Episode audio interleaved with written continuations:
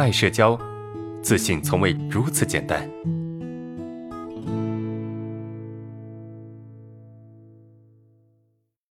老师你好，我来自马来西亚，性别男，今年二十八岁。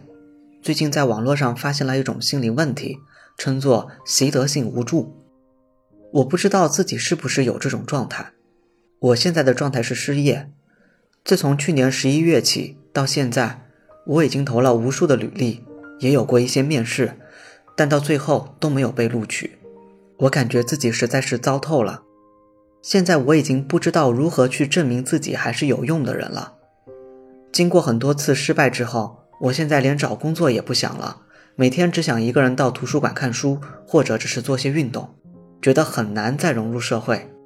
请问老师，我该怎么找回生活的动力呢？你好，首先，网络上有很多所谓的定义是很容易让你对号入座的。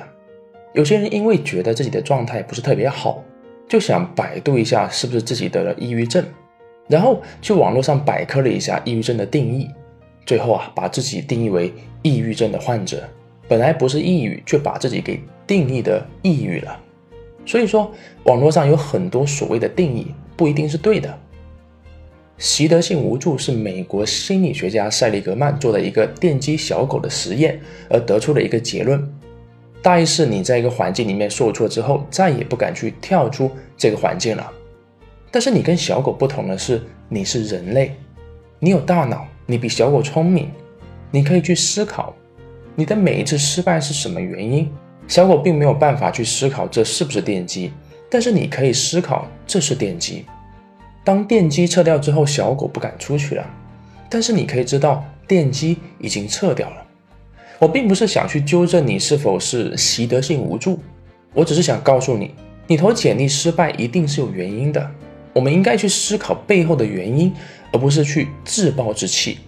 我们需要去解决这个背后的问题，让问题变成不是问题。其次，你需要重新定义失败。失败跟失败者的关系是，当一个人失败之后，这个人不再想办法解决问题，才称之为失败者。所以你不要把自己定义为失败者，失败只不过是在告诉你你需要更好，而不是告诉你你应该放弃。失败并不丢脸，不改变才是丢脸的。美国演说家温尔德·菲利普斯说过：“失败乃成功之母。”这个道理啊已经被很多人验证过了，其中最著名的就是爱迪生，他用一千次失败一次成功来证明这句话。第三，你想要找回动力，这个动力来自于你当下的马上行动。动力不是可以用想就得到的，而是先去做，在做的过程中慢慢的找到，然后你会发现啊，你越来越有动力。所以无论如何，你先做起来再说。